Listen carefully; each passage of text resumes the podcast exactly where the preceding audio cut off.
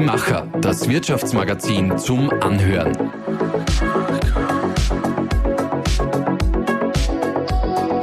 Und hier ist dein Host Susanna Winkelhofer. Was kann man eigentlich mit 37 Millionen Euro so machen? Auf der Suche nach der Antwort auf diese und auf einige mehr Fragen bin ich heute ins Innviertel gefahren. Nach Ried im Innkreis genau genommen. Ja, und jetzt sitze ich hier zwischen sehr schönen Holzmöbeln und mir gegenüber sitzt jener Mann, der aus einer Ökotischlerei eine Premium-Marke für Designmöbel gemacht hat. Georg. Prechtinger ist geschäftsführender Inhaber von Team 7 und führt knapp 800 MitarbeiterInnen. Sein Ziel, bevor er an seinen Sohn übergibt, ist, Team 7 zu einer globalen Premium-Marke zu machen und das Unternehmen auf das digitale Zeitalter vorzubereiten. Herr Imprechtinger, ich freue mich sehr, dass ich heute hier bei Ihnen zu Gast sein darf und heiße Sie gleichzeitig willkommen als Gast für unseren Interview-Podcast. Die Freude ist ganz meinerseits und ich freue mich auf das Gespräch. Es ist jetzt 11 Uhr am Vormittag, aber eigentlich ist es 5 vor 12, dann wenn wir an den Klimawandel denken.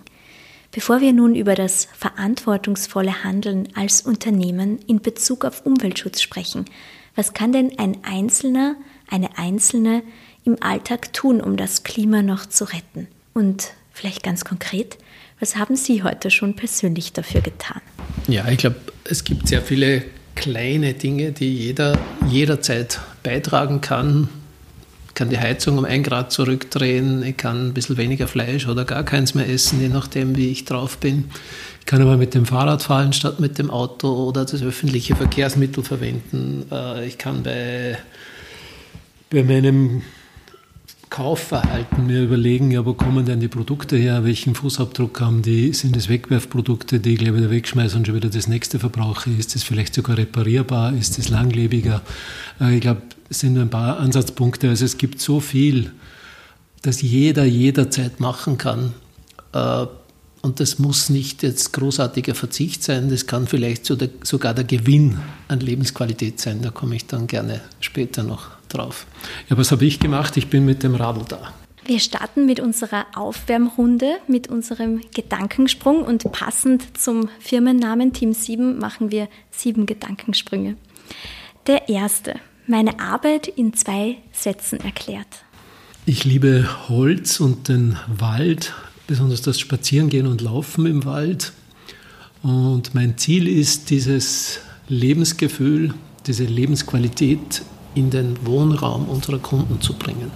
Hätte ich täglich fünf Stunden mehr zur Verfügung, würde ich? Mehr Sport machen, also Golf, äh, Skifahren, Radfahren, Fitness, Laufen, äh, sind wir irgendwie zu wenig Zeit und auch etwas mehr Zeit für Familie und Freunde verwenden. Eine Frage, auf die ich dringend eine Antwort suche. Ja, wie können wir unsere Entwicklung in Richtung Nachhaltigkeit, aber wirklich äh, im Sinne auch von Kreislaufdenken noch weiter, noch schneller voranbringen. Überrascht hat mich zuletzt, dass es in Europa noch Krieg gibt. Das wichtigste Möbelstück in meinem Zuhause. Das Bett. Ich liebe Schlafen. Und zwar erholsamen Schlafen. Ja, was, was ist der, der Geheimtipp für erholsamen Schlaf? Tatsächlich das Material. Mhm. Also es ist wichtig, sich ausschließlich mit natürlichen Materialien zu umgeben, Metall zu vermeiden, weil Metall wäre eine Antenne, die wieder Strahlung und, und alles Mögliche anzieht, was gerade den Schlaf stört. Und natürlich kein Handy im Schlafzimmer, äh, dunkel, entspannt, ruhig. Wer bei Team 7 arbeiten möchte, muss oder sollte? Ja, vielleicht ein bisschen Begeisterung für das Thema Natur, für das Thema Holz, äh, für die Ambition, unseren Kunden ein Lächeln ins Gesicht zu zaubern, äh, das mitzubringen und daran auch selber Freude zu haben. Und der siebte Gedankensprung, Team 7 in zehn Jahren? Team 7 wird in zehn Jahren mein Sohn führen und auch äh, der Haupteigentümer sein. Die Unternehmung wird sich sehr zielgerichtet weiterentwickeln, äh, entlang, also basierend auf unseren Wurzeln, aber sehr stark unter Ausnutzung der Möglichkeiten, die die digitale Welt bietet, auch in der Kommunikation mit unseren Kunden, in der Abwicklung von Aufträgen. So in die Richtung wird es gehen, ja. Jetzt schauen wir zunächst mal noch ein bisschen in die Vergangenheit. Sie sind ja als Sohn eines Sägewerkbesitzers aufgewachsen. Das heißt, Sie haben eigentlich von Anfang an schon eine sehr gute Beziehung, nehme ich jetzt mal an, zum Rohstoff Holz gehabt. Können Sie uns irgendeinen überraschenden Fakt über Holz sagen, den jemand, der nicht immer schon mit Holz zu tun hatte, vielleicht gar nicht weiß? Also das, was ich jetzt äh, so emotional damit verbinde, das ist einfach der Duft von frisch geschnittenem Holz. Also ich war tatsächlich als ganz kleines Kind im Sägewerk und, und auch dann im Wald schon mit. Das war einfach deswegen, weil meine Eltern ja, mussten mir irgendwie bei der Arbeit dabei haben. Äh, und so bin ich da von Anfang an einfach damit aufgewachsen. Also das ist das, äh, ja, was mich heute, also der Duft von Holz, äh, das hat für mich was trifft irgendwie mitten ins Herz. Das ist so was ganz Besonderes. Sie meinen jetzt irgendein Faktum über Holz, irgendwas Technisches oder wie, was das Holz Nein, tut? Sie oder? haben ja eigentlich vorher schon was verraten, über das könnten wir jetzt sprechen. Sie haben gesagt, das Holz hier im Büro ist Erle. Mhm. Und das Besondere an Erle ist, das war das allererste Holz, das Sie als Vollholzmöbelstück hergestellt haben. Genau, ja. ja, das kann ich vielleicht erzählen. Das war ja mein Vorgänger, der Gründer der Firma Team 7, Erwin Berghammer, der 1959 die Firma gegründet hat und dann im Jahr, also Beginn der 80er Jahre, äh, eigentlich komplett umgestellt hat Nämlich vorher war Team 7 ein Möbelhersteller wie viele andere mit, mit Spanplatten, mit Lack, äh, MDF und so weiter halt Möbel zu machen. Und dann gab es diesen großen revolutionären Schritt, äh, der damals unser, da haben sie damals unser Reinheitsgebot definiert, nämlich dass wir mit reinem Naturholz arbeiten das Ganze formaldehydfrei verleimen, also das heißt ohne Schadstoff, also mit einem, ohne, ohne ja, also schadstofffrei, formaldehydfrei äh, und, und zwar mit Weißleim, das ist die Lösung, also dann verzichtet man auf Formaldehyd. Äh, und als Oberfläche eben keinen Lack, äh, sondern ein Naturöl, das wiederum aus nachwachsenden Rohstoffen besteht. Und da geht es darum, dass das Holz äh, ja Poren hat, also vergleichbar mit der menschlichen Haut und damit atmet. Also das heißt, das Holz nimmt Feuchtigkeit auf, gibt es wieder ab, nimmt Gerüche auf, wirkt auch antistatisch dadurch äh, und, und wirkt auch antibakteriell. Also das, äh, früher hat man einen Fleischhackstock zum Beispiel aus, aus Holz gemacht und, und der hat tatsächlich das geschafft, dass es das Holz selber äh, die Bakterien vernichtet und es nicht zu fürchterlichen äh, Dingen kommt. Heute macht man das aus Plastik und verwendet brutale Chemie und es wird auch nicht besser. Also ich fasse das nochmal zusammen. Reines Naturholz, formaldehydfrei verleimt und Kräuteröl drauf, Naturöl drauf, sonst gar nichts.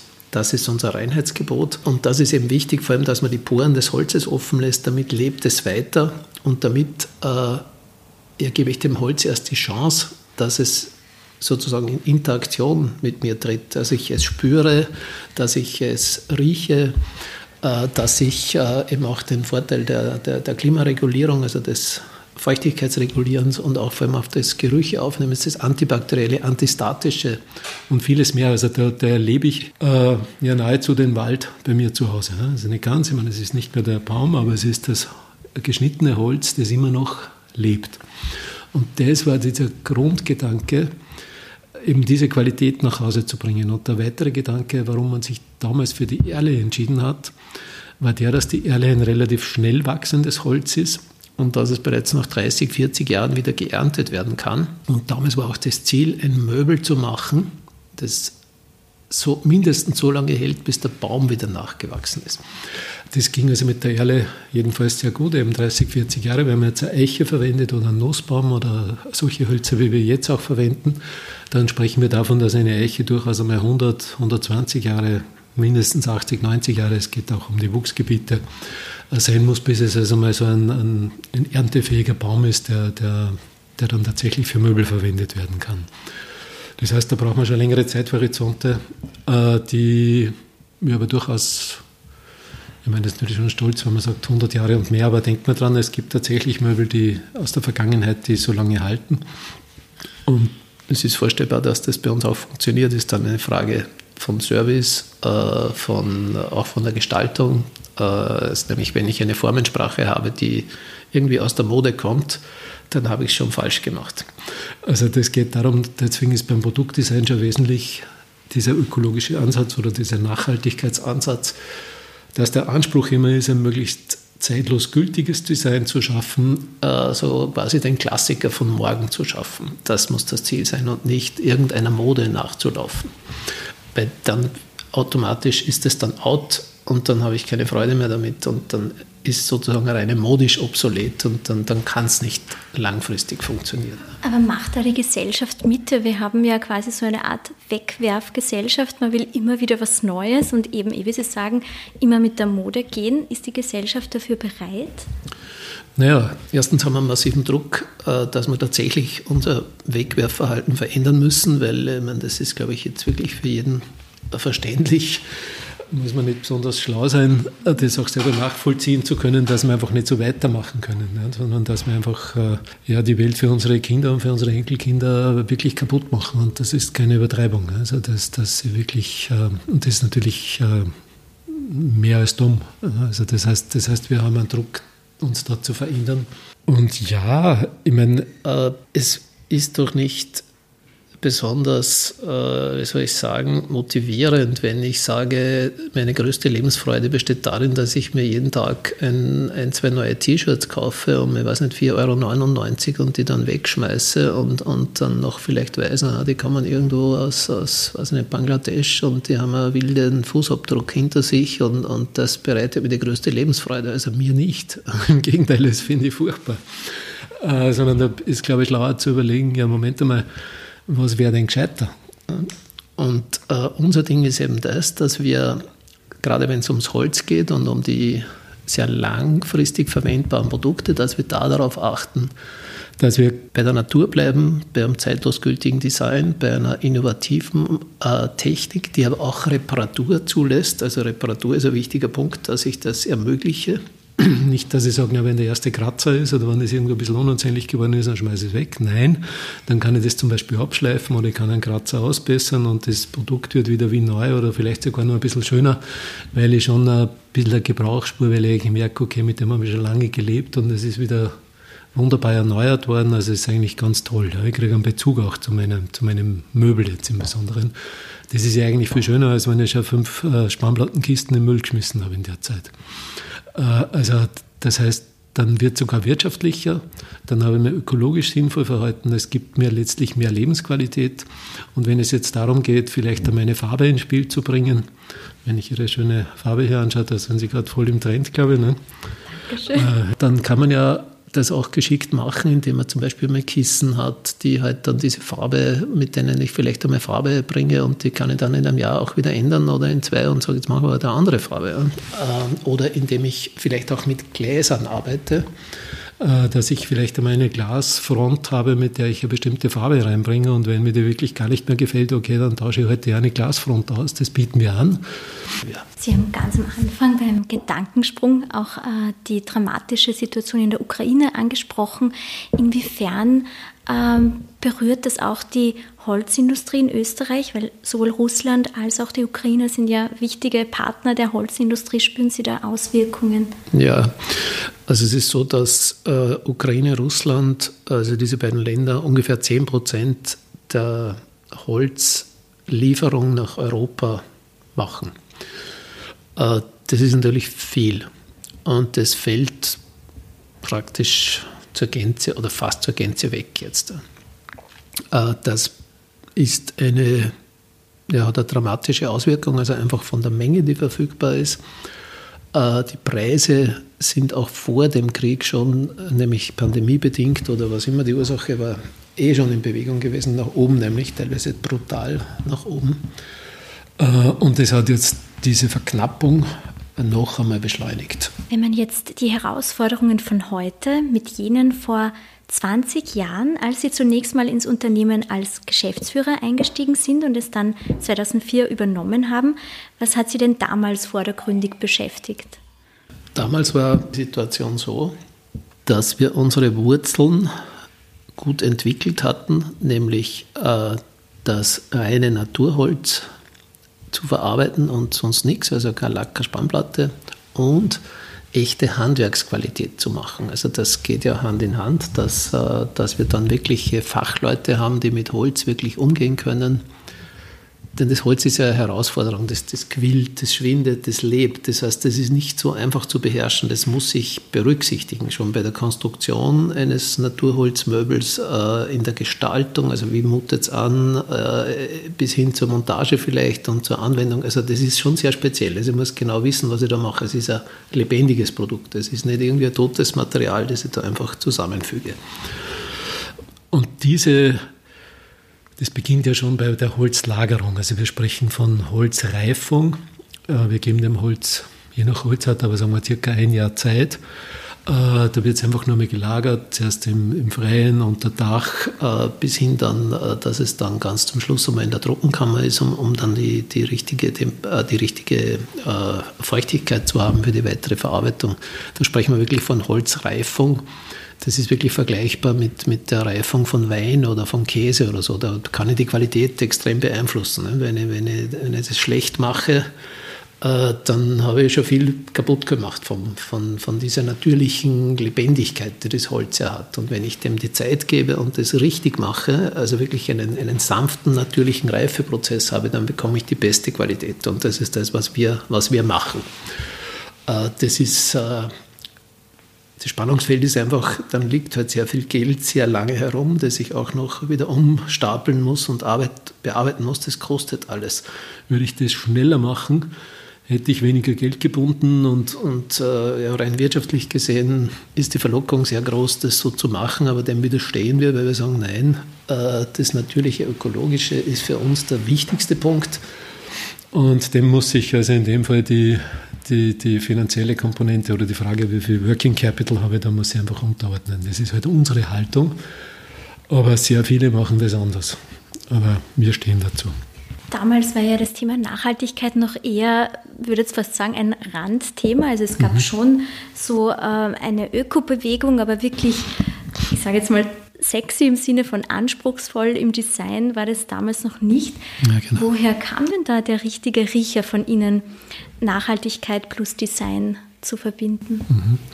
Naja, äh, es wäre jetzt vermessen, wenn ich das für mich in Anspruch nehme, dass ich sage, ich hatte den richtigen Riecher. Man kann das im Nachhinein behaupten.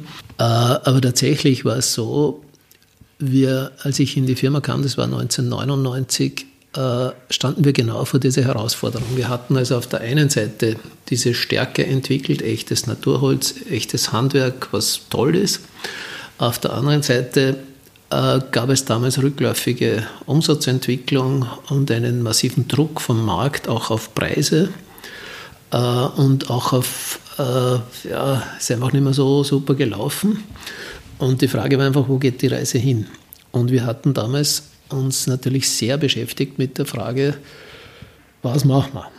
Bleiben wir unseren Wurzeln treu äh, oder verlassen wir das Thema und sagen, okay, das ist jetzt irgendwie durch, dieses äh, Hardcore-Müsli-Bio-Ding, das ist irgendwie, äh, irgendwie vorbei, weil ja, bisschen schwerfällig und ein bisschen irgendwie Hausbacken und ein bisschen von gestern und eigentlich wollen wir lässige, schicke Sachen und vielleicht geht das da nicht. Und das war schon, ich meine, da haben wir natürlich nach Italien geschaut und haben gesagt, wow, die machen ja schon schöne Dinge, und, äh, aber halt nicht ökologisch, war nicht das Thema. Und wir haben für uns die Frage zu beantworten, sollen wir diesen Weg jetzt verlassen oder machen wir das umgekehrt, dass wir unsere Wurzeln erhalten und auch darauf setzen, auch für die Zukunft und zusätzlich äh, zeitgemäßes Design und auch innovative Technik in eine fruchtbare Verbindung mit diesen Wurzeln bringen und natürlich auch dieses Vertrauen auf unsere Mitarbeiter, auf die, auf die Produktion in Oberösterreich. Okay, die ist halt teurer als in Bosnien oder sonst irgendwo oder in China, aber auch besser, sage ich jetzt einmal. Und warum besser? Vor allem auch deswegen, das war dann der weitere Punkt, den wir gemacht haben, dass wir auf Einzelanfertigung umgestellt haben. Also wir haben gesagt, wenn wir da in Serie 20 Tische, 50 Tische produzieren und versuchen irgendwie ja, den, das Billiglohnland links zu überholen, dann wird es total schwierig, weil die werden immer günstigere Kosten haben als wir. Aber wenn ich wirklich ganz individuell auf die Kundenwünsche eingehe, mit einer riesigen Vielfalt bis hin zu Sonderanfertigungen, dann ist es nicht wirklich schlau, wenn ich sage, ich will jetzt aus China genau das Produkt in genau der Ausführung auf einen Millimeter für, mein, für meinen Raum, da kriegen die Kopf, das, das interessiert ja gar nicht. Die, die, die, klar, die sind auf Masse ausgelegt und wir haben gesagt, wir legen auf Klasse aus. Aber dafür brauchen Sie ja sehr, sehr gute Handwerker, nehme ich mal an. Wie kommen Sie zu, zu genau jenen Handwerkern und wird es immer schwieriger? Ja, also das ist ein sehr guter Punkt. Also das war damals auch für uns diese wesentliche Richtungsentscheidung, dass wir gesagt haben, das ist eine Stärke. Wir haben so viel Know-how, wir haben so gute Leute, auch treue, die 10, 20, 30 Jahre oder länger bei uns sind, äh, die wirklich da was Besonderes leisten. Und wir haben gesagt, unser Job ist, das zu verkaufen, also dafür auch das, ja, das attraktiv zu machen für den Kunden und, und das zusammenzuführen. Also diese besondere handwerkliche Leistung letztlich in ein ja, ansprechendes, funktionierendes äh, Produkt und das Ganze dann auch noch ja, in Berlin anbieten zu können oder in New York oder in Moskau. Okay, Moskau ist gerade nichts, aber, aber halt in, in irgendwo. Und, und wie organisiert man das? Wie kriegen wir das hin, dass, dass die, dieses Ausmaß stimmt, dass wir tatsächlich das schaffen vom Datenfluss her? Das ist eine, eine gewaltige Herausforderung. Aber dafür braucht man die guten Leute und die haben wir. Und genau diese besondere Leistung erbringen wir für unsere Kunden. Und das ist etwas, was gerade jetzt, also momentan haben wir einen sehr starken Zuwachs, äh, extrem wertgeschätzt wird. Weil man, weil man das einfach immer mehr Menschen verstehen das, sind auch sensibel dafür und sagen, wow, das ist ja super, das ist eigentlich genau das, wofür ich auch stehe, was mir taugt, was mir Lebensqualität bringt. Das hat natürlich dann auch seinen Preis, verständlicherweise. Und jetzt haben wir vorher schon darüber gesprochen, dass äh, schon langsam jedem klar wird, es ist eben fünf vor zwölf beim Klimawandel. Wir müssen alle umdenken, was beitragen. Dann kommen aber auch noch andere Faktoren hinzu, wie zum Beispiel eine hohe Inflation. Oder wenn man dann direkt vor, dem, vor der Entscheidung steht, äh, nehme ich jetzt das ökologisch hergestellte äh, Möbelstück. Dankeschön. Wir brauchen wieder Wassernachschub. Es ist so warm heute. Eben das teurere, ökologisch hergestellte Möbelstück oder das günstige. Und auch wenn das natürlich das andere viel längerlebiger ist, im Moment vielleicht ist das Budget nur dafür das günstige. Wie kann denn äh, Nachhaltigkeit für jeden leistbar werden? Also meine Oma hat schon gesagt, wer billig kauft, kauft teuer. Äh, da ist sehr, sehr viel Wahres dran. Den vom dauernden Wegwerfen und, und, und äh, da, da wird es nicht besser. Nämlich ökologisch nicht besser, aber auch wirtschaftlich nicht, nicht schlau. Und auch was die Lebensqualität betrifft. Ich meine, es gibt mir einfach kein gutes Gefühl, wenn ich eine, eine Müllspur hinter mir herziehe. Äh, aber natürlich ist es klar, äh, nicht jeder kann sich dann alles leisten, was er sich vielleicht gerne leisten möchte oder er sagt, das, das wäre jetzt auch nach meiner Überzeugung wichtig, aber leider kostet das vielleicht jetzt einmal unmittelbar in der Anschaffung mehr als, als vielleicht das Wegwerfprodukt. Das ist schon so. Ja, da gibt es zwei Herausforderungen. Das eine ist die für uns, dass wir daran arbeiten, dass wir auch günstiger werden, also die, die Abläufe zu organisieren, auch zu automatisieren und, und ja, also wirklich auf die Wertschöpfung sich zu konzentrieren. Also damit meine ich das, was Ihnen dann wirklich einen Nutzen bringt als Kunde. Und wenn wir dreimal mit der Kirche ums Kreuz laufen, bevor wir dann den nächsten Schritt machen, das werden Sie nicht wertschätzen. Aber wenn tatsächlich äh, eine Funktion gemacht wurde, wo Sie sagen, okay, das ist jetzt super nützlich für mich, der Tisch ist ausziehbar und jetzt kommen Gäste und ich kann nur vier Leute hinsetzen, das brauche ich, das, das ist mir was wert, dann, okay, ist als Beispiel, das ist jetzt nicht direkt ein ökologisches Beispiel, aber äh, also darauf zu achten, dass man, dass man dort, wo wirklich Wertschöpfung äh, geschieht, das zu tun und alles, was irgendwie rationalisierbar ist, wo man vielleicht unnötig äh, transportiert oder irgendeinen, was weiß ich, also gibt es ja tausend Dinge. Wir, wir, wir tun sehr, sehr viel. Wie fließen die Daten? wo kann ich was automatisieren, wie kann ich Fehler vermeiden, äh, wie kann ich noch besser werden. Also gibt es unseren kontinuierlichen Verbesserungsprozess, den wir nach wie vor erfolgreich betreiben, Ideenmanagement, äh, sehr, sehr viele Dinge, wo wir wirklich jeden Tag besser werden. Und ich, ich behaupte, diese Qualität, die wir produzieren, die gibt es nirgendwo auf der Welt günstiger. Also auch nicht im Billigstlohnland, weil das ist gar nicht hinkriegen. Also und, und auch die, die, gar nicht das Faible haben, jetzt sowas überhaupt zu machen.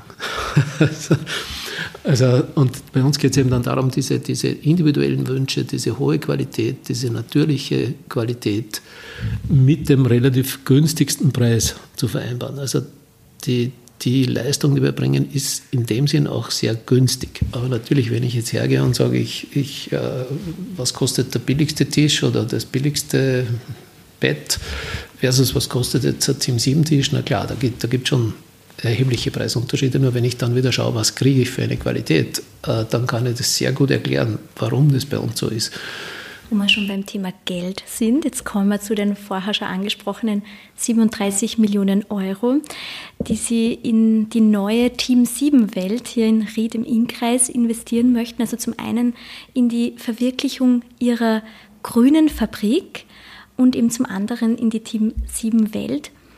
Kommen wir zunächst mal zur grünen Fabrik. Wie, wie kann man sich das vorstellen und inwiefern kann diese dann auch Vorbild, Leuchtturm für andere Unternehmen sein? Ich habe schon viel gesagt über unseren Hauptwerkstoff, das Holz, das natürlich ein, sowieso also ein super ökologisches Produkt ist. Äh, und dann geht es aber beim, beim, Fertigungsablauf, also bei der Fabrik, äh, natürlich auch darum, wie schaut es aus mit unserem Energieverbrauch, wie schaut es mit Abfällen aus, äh, wie, wie geht es den Mitarbeitern natürlich auch. Wie sind die Arbeitsplätze? ja, sehr umfassend, also im Sinne äh, was halt da alles reinkehrt in die, in die Ziele. Und damit beschäftigen wir uns auch schon sehr lange, sehr gezielt äh, und schauen eigentlich, dass wir jeden Tag besser werden. Also letztlich jeden Tag vielleicht mit weniger Energieverbrauch zurechtkommen. Äh, natürlich brauchen wir irgendwo einen Strom und äh, zum Beispiel die, die Heizung machen wir aus unserer Biomasse. Also wir nutzen unsere, selbst den Schleifstaub, was ja relativ schwierig schon ist, dass man aus dem nur Energie gewinnt. Äh, und halt natürlich Späne und so weiter. Also alles, was wir produzieren, geht in unsere Biomasseheizung und äh, gewinnen dadurch halt Wärme, was wir wieder nutzen für die Trocknung des Holzes, für das Heizen. Natürlich der Gebäude im Winter, aber auch für Prozesswärme in verschiedenen Bereichen, die wir brauchen. Also da, das geht sich gut aus. Also da können wir wirklich unsere ganzen Abfälle nutzen in diesem Bereich. Dann werden wir die Kältegewinnung zum Beispiel dann auch für unsere Team 7 Welt, die werden wir aus, unserer, aus dem Wasser unserer Sprinkler, äh, also wir brauchen sowieso ein Becken für unser Sprinklerwasser, also für die, für die Löschanlage, wann hoffentlich nie gebraucht wird. Und da gibt es dann auch noch ein Löschwasser für die Feuerwehr, das zusätzlich, also wir bauen ein ziemlich großes Becken. Äh, und dieses Wasser nutzen wir wieder, um dem Kälte zu entziehen und die Kälte dann wieder durch die Fußbodenheizung äh, durch das Gebäude zu schicken im Sommer und dadurch eine gewisse Kühlung zu erreichen. Bei der Team 7 Weg geht es dann noch weiter, da verzichten wir auf die Klimaanlage. Das haben wir ausoptimiert mit einem Bauphysiker aus Vorarlberg. Vorarlberger sind da sehr richtungweisend, finde ich, in Österreich. Äh, der das auch simulieren kann. Und da haben wir zum Beispiel die Fenster, die gehen jetzt nicht ganz bis zum Boden, sondern wir haben also eine Höhe von etwa 50 Zentimetern wo, wo eine, also eine Parapethöhe und dann gibt es jeweils einen Fensterflügel, der wiederum kein Glas hat, sondern ein, ein, eine Holzplatte, also die ist nicht transparent. Und der Flügel draußen hat dann noch ein Lochblech davor. Das hat den Sinn, wir machen eine Nachtöffnung oder der Flügel wird überhaupt über die Haustechnik gesteuert, also mit einem, mit einem Motor, mit einem Stellmotor. Und der Fensterflügel würde jetzt aufgehen, wenn also der CO2 Wert zu hoch ist im Raum, das heißt die Luft ist verbraucht, dann geht einfach das Fenster auf, es gibt eine Querlüftung, es dauert ein paar Minuten und wir haben wieder frische Luft. Äh, und in der Nacht, äh, in Österreich ist es ja Gott sei Dank so, dass wir in der Nacht irgendwann einmal wieder kühle Luft haben, auch wenn es sehr heiß ist. Und diese Luft in der Nacht nützen wir, dass wir in der Nacht eben die Fenster offen haben und dann kühlt das ganze Gebäude, die ganzen, äh, ganzen Materialien, die auch wieder Temperatur speichern, die kühlen alle ab. Und in der Früh haben wir einen herrlich äh, frischen Raum wieder. Und das geht sich dann aus mit all diesen Maßnahmen, äh, dass wir ohne Klimaanlage auskommen. Das ist natürlich vom energetischen her ein Riesending. Es ist ja auch, wenn man schaut, welche Wahnsinnsanlagen da gebaut werden. Also alleine schon um, um, um Kälte zu produzieren, das ist ja Wahnsinn. Also müssen wir mal schauen bei so einem Gebäude, wie groß diese, diese, diese Maschinen sind, die da eingebaut werden. Das ist absurd, was die für einen Energieverbrauch haben. Und zum Schluss äh, fangen sie dann zum Husten an, also ich zumindest, weil ich das überhaupt nicht vertrage. Und dann kriegen sie eine Luft, die durch irgendwelche Rohre durchgewurstelt wurde und dann ganz sicher ist das nicht mehr dasselbe wie das, was da frisch beim Fenster reinkommt. Noch dazu bei uns, wo wir ins Grüne schauen. Äh, das ist das, das, das, das, ist nicht richtig, glaube ich, was da, in, was da in der Gebäudetechnik so gemacht wird. Ich äh, bin jetzt nicht der große Techniker, aber wir haben jetzt bei uns einfach gesagt, wir machen das nicht. Wir machen einen Holzbau, wir achten sehr streng darauf, dass wir, wie soll man sagen, aber möglichst den Menschen auch sehen, weil ich finde es ja schon ein bisschen absurd, wenn ich da vor einem Glas sitze und dann sagt mir die Haustechnik, das Fenster kannst du nicht öffnen oder es ist gar nicht vorgesehen, es ist Fixverglasung. Und du siehst zwar da draußen, aber du bist in Wirklichkeit in einem, ich finde, künstlichen Situation, die irgendwie technisch für dich produziert wird, aber vielleicht nicht so super sich anfühlt als Mensch. Also ich möchte es nicht. Ich möchte einfach mein Fenster aufmachen können oder auch wieder zumachen können wenn, und nicht da irgendwie bevormundet werden. Äh, zum Beispiel. Äh, da nützt mir natürlich die Abwärme. Also alles, was äh, zum Beispiel, wir haben einen Gastronomiebetrieb auch, äh, also Restaurant- und äh, Gastrobereich, den wir bauen, in erster Linie mal für unsere Mitarbeiter, aber auch als äh, für Externe dann zugänglich, haben wir bereits verpachtet. Dann zwei junge Gastronomen, die da sehr ambitioniert äh, herangehen. Das wird, darf ich nur kurz zwischenfragen, 2024 dann schon eröffnet? 23, also jetzt 23. in knapp einem Jahr werden wir eröffnen. Äh, April 23 ist das Ziel. Was genau kann man da erleben? Wie, wie kann man sich das vorstellen? Es wird ein, ein Ort der Nachhaltigkeit. Wir zeigen, was uns als Marke antreibt in diesem ganzen Thema und was wir als Pionier ja seit Anfang der 80er Jahre ganz konsequent in den Markt gebracht haben. Und wir zeigen vor allem, dass das nicht mit Verzicht und mit Mühsal zu tun hat, sondern mit echter Lebensqualität. Also dass eigentlich viel lässiger ist, äh, sich so auszurichten in seinem Leben, ja, als vielleicht zu sehr auf den schnellen Genuss oder auf eben auf Wegwerfen und was immer auch natürlich eine Lebensform ist. Und das zeigen wir sehr umfassend indem wir das Gebäude selber aus Holz äh, und insgesamt sehr nachhaltig, auch was die Energie und die Technik betrifft. Äh, ich habe schon einen Punkt angesprochen, also wir nennen das Low-Tech. Das heißt, wir haben ganz bewusst nicht alles Mögliche übertechnisiert, aber umgekehrt steuern wir zum Beispiel die Nachtöffnung natürlich mit einer Software und, und mit einer Haustechnik, aber das ist jetzt kein Hexenwerk. Also wir nutzen ja gerne natürlich auch eine Software oder irgendeine moderne Technik, wenn sie wirklich Nutzen bringt.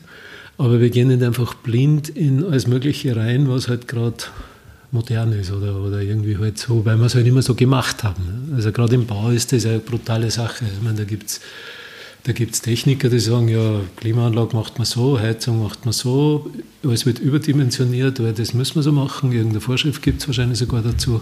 Und dann kommt ein Wahnsinn raus, der einen Energieverbrauch verursacht, der überhaupt nicht mehr zu verantworten ist. Das ist schlecht für die Menschen und schlecht für die Welt. Da haben wir gesagt, nee, nee, wir gehen da unseren eigenen Weg haben uns sehr lange damit beschäftigt, muss ich vielleicht auch sagen, nämlich bereits 2014 haben wir begonnen in Workshops, geleitet von einem Architekten, der der das Ganze dann in ein Briefing gebracht hat für, eine, für einen internationalen Wettbewerb. Wir haben damals drei, ähm, kann man schon sagen, Star-Architekten eingeladen, die mit Holz was anfangen können, äh, Vorschläge zu machen, also Entwürfe zu machen.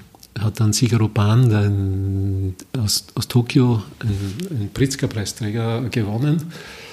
Leider war es dann nicht baubar, weil es einfach zu teuer gewesen wäre. Also da waren Ideen drinnen, die waren zwar faszinierend, aber auch nicht bezahlbar. Dann haben wir das einfach aus dem Grund wieder verworfen, haben dann das Logistikzentrum vorgezogen, das äh, in Bram, das war ja auch für unsere Fertigung wichtig, haben wir also praktisch dieses Projekt einmal, naja, kann man sagen, zwei, drei Jahre auf Eis gelegt, drei eher. Und in 2020 haben wir es dann sehr zielgerichtet losgetreten. Aber nachdem wir uns eben schon vorher sehr lange beschäftigt hatten und sehr breit auch verschiedene Mitarbeiter einbezogen haben und vor allem dieses Ökologie- und Nachhaltigkeitsthema, weil für uns war klar, wenn wir das machen, dann muss das ja, das Epizentrum werden für, für, diese, für, diese, für, diese, für diese Lebensweise. Auf das läuft es nämlich hinaus und das sehen wir auch als unsere Aufgabe, gerade dafür zu begeistern und eben zu zeigen, was man da alles machen kann und wie sich das anfühlt. Und es beginnt eben jetzt dann schon mit dem Gebäude selber. Also man erlebt einfach, äh, äh wenn ich so in so einen Holzbau reingehe, dann spüre ich sofort, das lebt, das ist jetzt nicht irgendwie tot, sondern da spüre ich was anderes. Wenn ich jetzt dann auch nicht die Klimaanlage brauche, sondern eine frische Luft habe, dann bin ich jedenfalls sowieso schon begeistert. Also das wird man sofort spüren. Äh, und dann sieht man natürlich, was können die Möbel und was machen wir da. Also das heißt, es wird einen Store auch geben, wo wir, wo wir natürlich unsere Produkte zeigen, wo wir auch zeigen, was steckt dahinter an Materialien, an, an Gestaltungsideen und so weiter. Dann werden wir natürlich auch die Präsentationsmöglichkeiten schaffen. Also es wird zum Beispiel eine 5 Meter breite Videowall geben, die so 5 mal 5 Meter ungefähr ist. Äh, das ist einfach dann auch ein Erlebnis, wo wir präsentieren können, wo wir kommunizieren können. Es wird auch ein, es ist im Endeffekt ein, ein Veranstaltungsraum, wo wir das äh, zeigen, wo wir also so also 400 Quadratmeter haben, wo wir schon einmal 200 Leute gut unterbringen und einfach Themen präsentieren können. Also kann ich mir auch vorstellen, dass jemand, dem das Thema Nachhaltigkeit auch ein Anliegen ist, vielleicht sagt, okay, wir machen da mal eine Tagung und schauen uns das an und erleben das in der Team 7 Welt. Also auch so weit kann das gehen. Wird nicht unsere erste Priorität sein, sondern die erste Priorität ist, mal für unsere Mitarbeiter was Attraktives zu schaffen.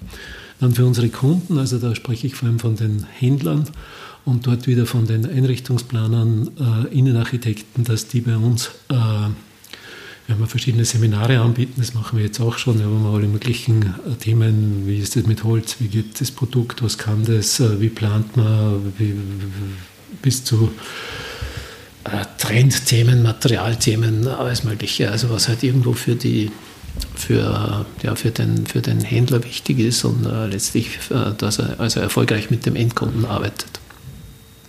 Also in die Richtung wird es gehen. Dazu haben wir äh, drei vier eigentlich Seminarräume, also mindestens zwei Gruppen sollten parallel funktionieren. Da richten wir uns also auf, auf das Thema Seminare ein. Äh, das ist eine wesentliche Funktion, die wir, also wir nennen das dann Team 7 Akademie, wo wir also äh, laufend dann äh, Gäste haben werden. Ja, und darüber hinaus vielleicht in einem, wahrscheinlich in einem zweiten Schritt, sicher nicht in 2023, wenn es also jetzt Interesse gibt von wem auch immer, das ist, kann sehr breit sein. Er sagt, ja, das ist eigentlich ein toller Veranstaltungsraum oder wir wollen in diesem Ambiente unser Thema besprechen. Äh, dann, dann, können wir uns das auch gut vorstellen, dass das in die Richtung dann in, sozusagen im zweiten Schritt gehen wird. Was wir noch Wesentliches haben, ist eben das schon angesprochene Restaurant. Äh, da wollen wir für zwei Dinge berühmt werden, nämlich für das beste vegetarische äh, Essen in der Region und für den besten Espresso. Oh, da muss ich kommen. Das ist das Thema. es wird aber dann kein äh, streng vegetarisches Restaurant werden, sondern es wird dann auch einmal Fisch oder Fleisch geben, aber halt nicht in, als Hauptthema, sondern eher als untergeordnet und eben das Tolle soll das Vegetarische werden. Da ist unser Koch, der, der kommt aus der Welt, der hat das, also jetzt in einem sehr, sehr guten vegetarischen Restaurant in Wien ist er, hat er gearbeitet oder ist er noch und das heißt, der bringt das wirklich mit und da äh, freue ich mich schon. Wenn ich das jetzt mal so äh, auf die Schnelle interpretiere, ist es ja auch eine Welt, wo man erleben kann, was man beim Verzichten gewinnen kann. Und das Sehr gut, ja, genau. Würde ich jetzt mal so sagen. Und das könnte ja, genau. ja für viele schön, aber auch wichtig sein, das zu erleben. Ja, genau. Denken Sie das vielleicht auch ein bisschen weiter? Könnte das nicht eigentlich ein ein touristisches Projekt auch sein, wo Menschen mhm. hinreisen, um genau mhm. das zu erleben? Ja, soweit haben wir das gedacht. Wie muss man das aufschreiben? Ich liebe diesen Satz. Verzichten, gewinnen. Ja, wirklich super. Ich war nämlich gerade eine Woche Fasten im Kloster und mache das schon jedes Jahr. Ah, dann haben Sie ja genau Jahren. das erlebt, und oder? Genau das ist es, ja genau. Ja. Wenn man das mal merkt, was das bringt, dann Schön. Dann, dann tut man das gern. Ne? Okay, also das ist soweit gedacht. Ja, schon. Also wir, wir haben ja jetzt auch die Situation, dass es äh, viele Interessenten gibt, äh, die sagen, ja, Team 7 möchten wir mal anschauen, weil irgendwie machen ja alle möglichen Sachen, die mich irgendwie interessieren und so. Und darauf werden wir uns auch einrichten, äh, dass wir, ja, ich sage jetzt einmal, eine Schulklasse oder die Feuerwehr von irgendwo oder wer immer jetzt die Gruppe ist, äh, die sagen, okay, wir, wir möchten das uns anschauen, wir möchten das besuchen, dass wir das dann ein Programm haben, wo man halt in der Team 7 Welt ankommt, äh, begrüßt wird, äh, erfährt, was, was treibt Team 7 an, was machen die so, ein paar Dinge sieht äh, und dann kann es verschiedene Dinge geben. Also wir haben, es kann eine Werksbesichtigung in weiterer Folge geben, es kann die Besichtigung unserer Energiezentrale sein, weil das wird auch sehr vorbildlich, was ich vorher schon angesprochen habe wie wir das alles machen, dass wir mit möglichst wenig Energie äh, zu, zurande kommen, sowohl für die grüne Fabrik, das meinen wir damit, als auch für die Team 7 Welt, dass das Gebäude selber möglichst äh, energieeffizient ist. Das kann man dann auch zeigen und erlebbar machen. Das kann interessieren. Dann wird es auch geben einen Erlebnisweg bei uns im Wald. Das haben wir mit, der, mit einem äh, Dissertanten der Universität für Bodenkultur entwickelt und einem Professor zusammen, das war, war die DIS für einen. Wie kann ich das erlebbar machen? Wozu brauche ich überhaupt den Wald und was tut der Wald und wie steht der im Zusammenhang mit, mit dem, vorher mal schon angesprochen, CO2-Thema oder überhaupt mit dem Klimathema oder wie ist es mit der Fichte oder wie, wie, wie, wie ist mit Monokultur oder eben nicht und alle möglichen Themen, wie viel Bäume soll ich verrotten lassen, damit dort alle möglichen Lebewesen Platz finden oder, oder wie weit ist der Waldnutzung, wie geht es? Also alle solche Fragen. Äh, das werden wir erlebbar machen. Bei uns im Wald, wir haben einen eigenen Wald auch hier in der Region und den wir natürlich nachhaltig bewirtschaften. Und das heißt, dort wird es also einen, einen Erlebnispfad auch geben, der aber sehr also in diese Richtung ausgerichtet ist, dass man also wirklich was lernt und, und wirklich also diese Fragen, die ja sehr spannend sind, äh, beantwortet kriegt. Und das werden wir dann auch wieder irgendwie übertragen in unsere Team 7 Welt. Das heißt, wenn ich sage, ich habe jetzt keine Zeit, dass ich noch zwei Stunden in den Wald gehe, aber ich möchte doch ein bisschen was von dem erfahren, dann kann ich es vielleicht halt einfach präsentieren auf der, auf der Videowall. So, so ist das gedacht. Oder ich schaue dem Specht zu, der, der vielleicht eine, eine Wildkamera hat, den beobachtet oder sowas. Ähm, also das Thema werden wir dort äh, haben. Das ist natürlich auch touristisch interessant, weil ich kann, und es wird dann so weit gehen, äh, wenn ich jetzt typische Situation als Deutscher auf der A3 da herunterkomme und äh, irgendwo in Urlaub hinfahre, vielleicht nach Österreich, vielleicht auch weiter, dann komme ich da vorbei. Und dann bin ich hoffentlich mit dem Elektroauto unterwegs. Äh, und dann werden wir wahrscheinlich zwei Supercharger anbieten, das es in Ried nicht gibt. Äh, das können wir, wenn wir, wenn wir unsere Energiezentrale neu machen. Wir kriegen so eine, äh, eine dicke Stromleitung zu uns. Wir haben zwei Trafos dann hier, die auch Teil dieser Energiezentrale sind. Der eine gehört dem Energieversorger, der andere gehört uns. Und das heißt, wir haben da wirklich auch eine leistungsfähige Versorgung und ermöglicht uns, dass wir da das anbieten. Das heißt, das ist ein Grund mehr, dass man zumindest als Elektroautofahrer sagt, okay, das plane ich so ein. Ich fahre dann nach Ried von der Autobahn kurz runter und und schaue mir die Team 7 Welt an, kriege, wenn ich will, was zum Essen oder einen Kaffee oder, oder ich erlebe das einfach und äh, mein Auto kriegt wieder Strom und es geht wieder weiter. Das heißt, Übernachtungsmöglichkeiten sind jetzt einmal noch nicht geplant? Von Team 7 nicht, aber es ist sehr erfreulich, dass ich, äh, ich meine, wir haben jetzt keine Riesenauswahl leider bei uns in Ried. Ich hoffe, das wird einmal besser in Zukunft. Da wollen wir eigentlich dazu beitragen, weil wir, da gehe ich schon davon aus, äh, tatsächlich also äh, Traffic generieren, also alleine schon für die vorher genannten äh, Team 7 Akademie, also da haben wir alleine schon viele Übernachtungen. Und je weiter wir dann für, für, äh, wie sagen, für Endkunden, also wenn äh, interessant werden, was wir mit Sicherheit werden, äh, desto mehr wird auch äh, letztlich Tourismus entstehen, äh, den wir auch positiv finden, weil wir, wir, wir wollen es ja, wir wollen es ja, dass sich die Leute für dieses Nachhaltigkeitsthema interessieren, dass sie eben spüren, beim Verzichten kann man gewinnen. Äh, und wobei das ja gar nicht mehr nur Verzicht ist. Ja, also es ist ja aber trotzdem. Ja, also, äh, ja und, das, und dann kann man natürlich das jetzt auch, und das haben wir auch vor mit äh, allen möglichen Themen ergänzen. Es kann einmal eine Ausstellung sein zu dem Thema, es kann ähm, einmal ein Bauernmarkt sein. Es, äh, wir werden sowieso regionales Gemüse natürlich verwenden. Wir haben selber Bienen zum Beispiel. Ne? Wir haben äh, zwölf äh, Bienenvölker gerade, wo wir gerade ein, ein, schönes Bienenhaus gebaut haben und da gibt es aber Mitarbeiter, die das betreuen und, und dann produzieren wir unseren Honig und ne? den werden wir da auch vorstellen. Und dann wird es einen, einen, einen Steinway-Flügel geben, äh, wir liefern ja das Holz für Steinway seit glaub, mehr als 15 Jahren und werden einen Flügel äh, auch zeigen, äh, der für sich, also wir sagen, so klingt Team 7. Also so schmeckt Team 7, das wird das Restaurant sein, so klingt Team 7.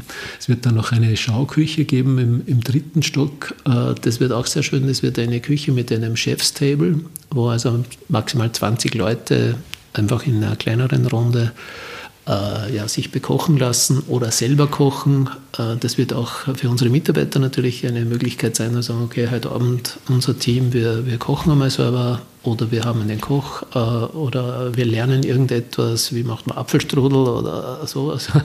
Also das, da kann man der Fantasie freien Lauf lassen, was man damit alles anfangen kann. Und das ist dann sehr schön, weil man schaut vom dritten Stock schön über die Stadt. Es ist eine sehr schöne Aussicht, das ist an sich schon ein Erlebnis. Dazu haben wir dann noch eine, eine Bar. Also wir haben eine voll eingerichtete Bar, äh, die also ja, eigentlich das ganze Jahr öffentlich sein könnte.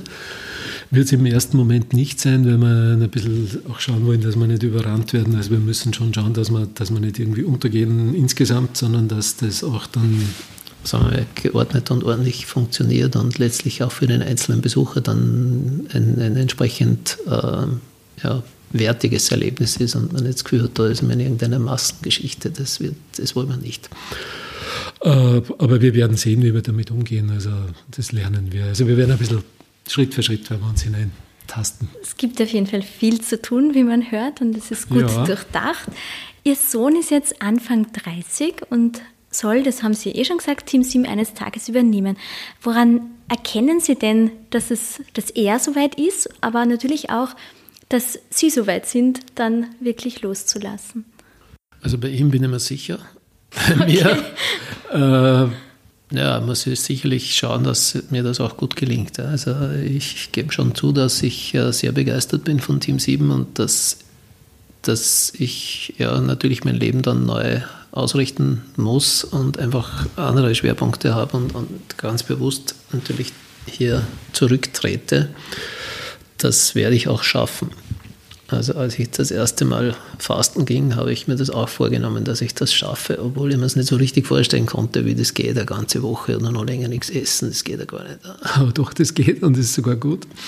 Und ein bisschen eine Parallelität ist ja auch, das wird schon Entzugserscheinungen verursachen, wenn ich, wenn ich sage, so, das ist jetzt nicht mehr aber andererseits ist mir natürlich komplett klar, dass es die Königsaufgabe in, in einem Familienunternehmen ist, dass man die Nachfolge schafft. Und es wäre also ein, ein Desaster, alles, was ich bisher gemacht habe. Und wenn es noch so erfolgreich war, wenn es dann nicht gelingt, das irgendwie dann auch in die Zukunft zu führen, weil ich da vielleicht selber im Weg stehe. Und das wäre also das Dümmste, was ich machen kann.